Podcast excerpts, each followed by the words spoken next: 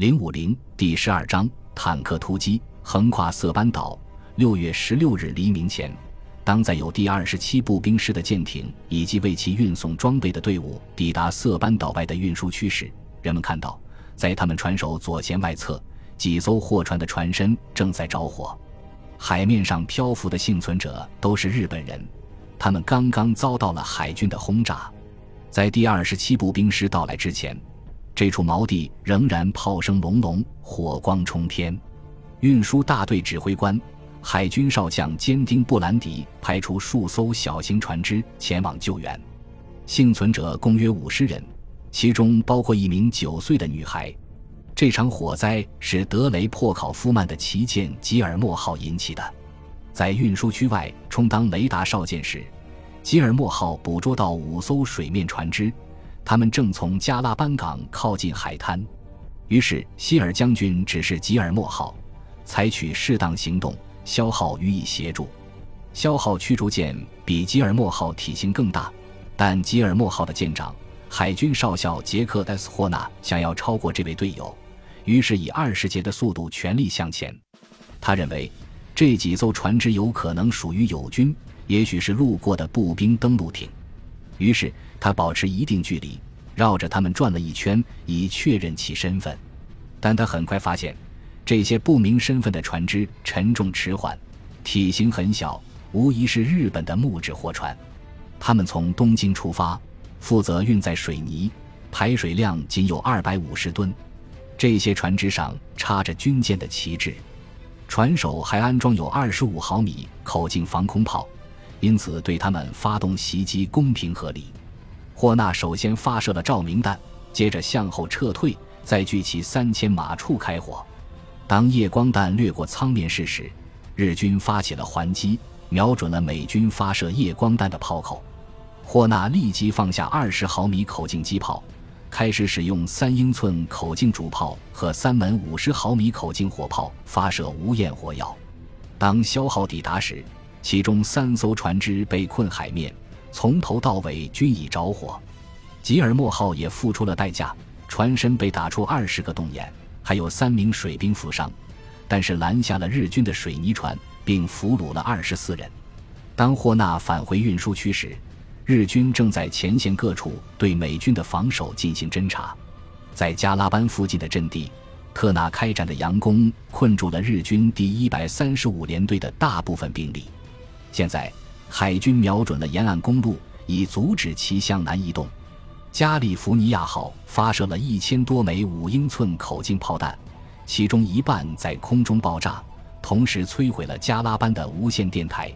在分界线左侧，第六团一边坚守阵地，一边将兵力连接在一起，仿佛成了海军陆战团这扇大门的铰链。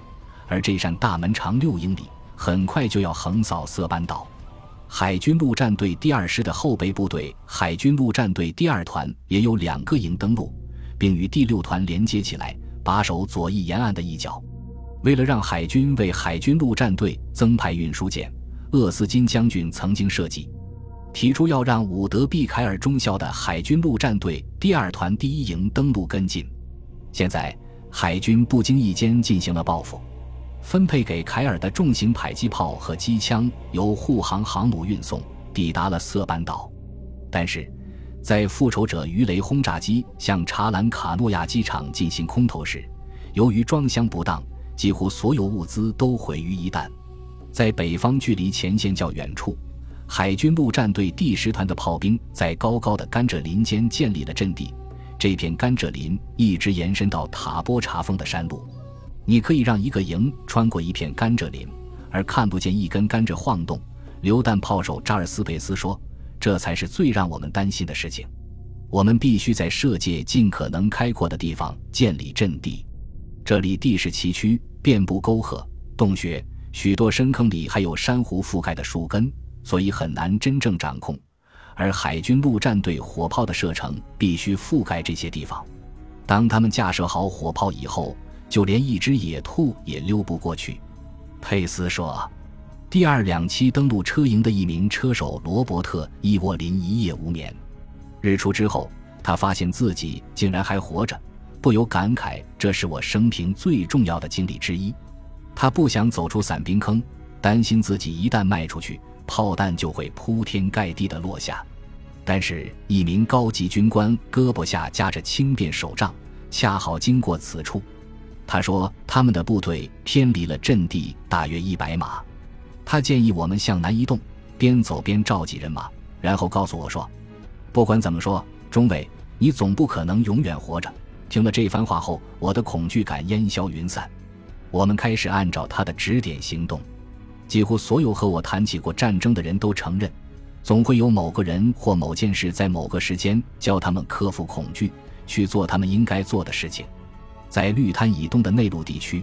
海军陆战队第八团正与藏在斯舒普沼泽的日军交火，整整一天，他们以单兵或班为单位向海军陆战队发起了袭击。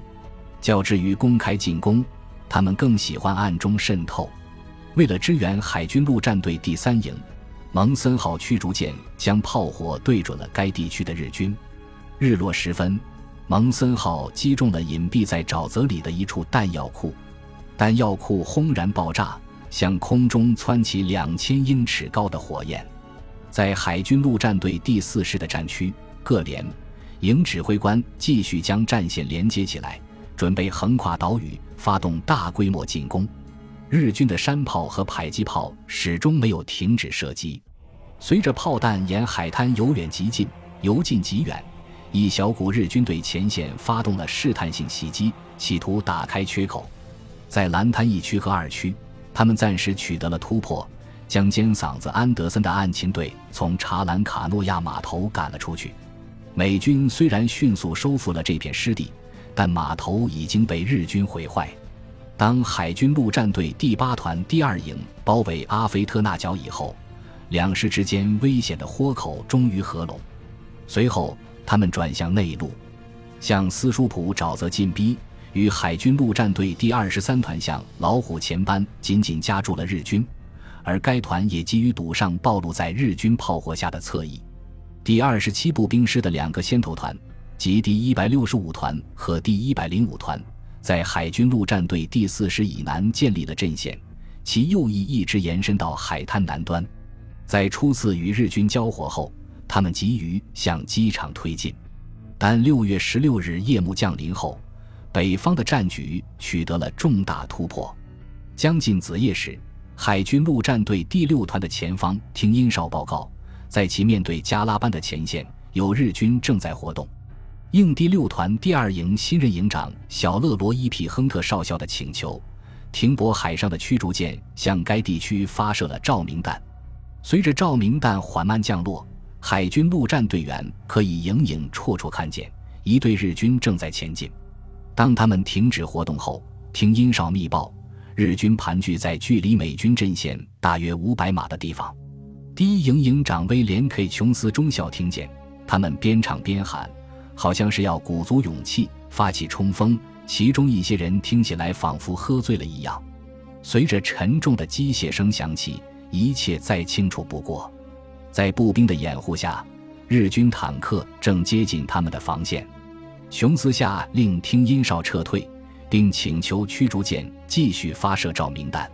与此同时，日军的野战炮、迫击炮和火炮开始向琼斯防御阵地的前方发动猛轰。在海军陆战队第六团的总部，莱斯利上校命令团武器连出动配备有七十五毫米口径火炮的半履带车，赶往琼斯所在的地区。斋藤将军本打算在头一天晚上发起袭击，因为按照他的将令，日军应当在海滩击退入侵者。届时，海军中将南云将亲自指挥这次袭击。但是，由于美国海军的轰炸切断了通信网络，各野战司令官很晚才收到这一消息，南云也没有出现。当第一百三十六步兵联队的一个大队在陆军大佐小川雪松的率领下。从加拉班以南的阵地出发时，斋藤将军已经退而求其次，承认自己对部将缺乏控制，并且将命令改为在任何可能的时间发动袭击。其战术目标是收复绿滩附近的岛际无线电台，而该无线电台位于美军防线后方大约四百码的地方。然后他们将汇合一处，发起进一步攻击。凌晨三点，随着号角声响起，最前排的坦克开始隆隆前行。日本海军特别陆战队的一小股人马也和小川的部队一起，在夜间高举军刀，发起了冲锋。他们的进攻本应当与坦克部队的突袭协调开展，而这是日军对美军发起的最大规模的坦克突袭。武岛正大左手下仅余四十四辆坦克，因此将其中大部分投入了这次进攻。这支坦克部队从西侧出发。横穿从查查村到私塾普沼泽以北的公路，经过仅两天的战斗后，第九坦克联队已经疲惫不堪。其中一个中队在登陆日向美军发动袭击，遭到严重损失，如今几乎只剩下一辆坦克。舞岛麾下共有两种中型坦克和一种轻型坦克，中型坦克载重十八吨，可以乘坐五人。配备有一门四十七毫米口径或五十七毫米口径主炮，轻型坦克可以乘坐三人，配备有一门三十七毫米口径的火炮。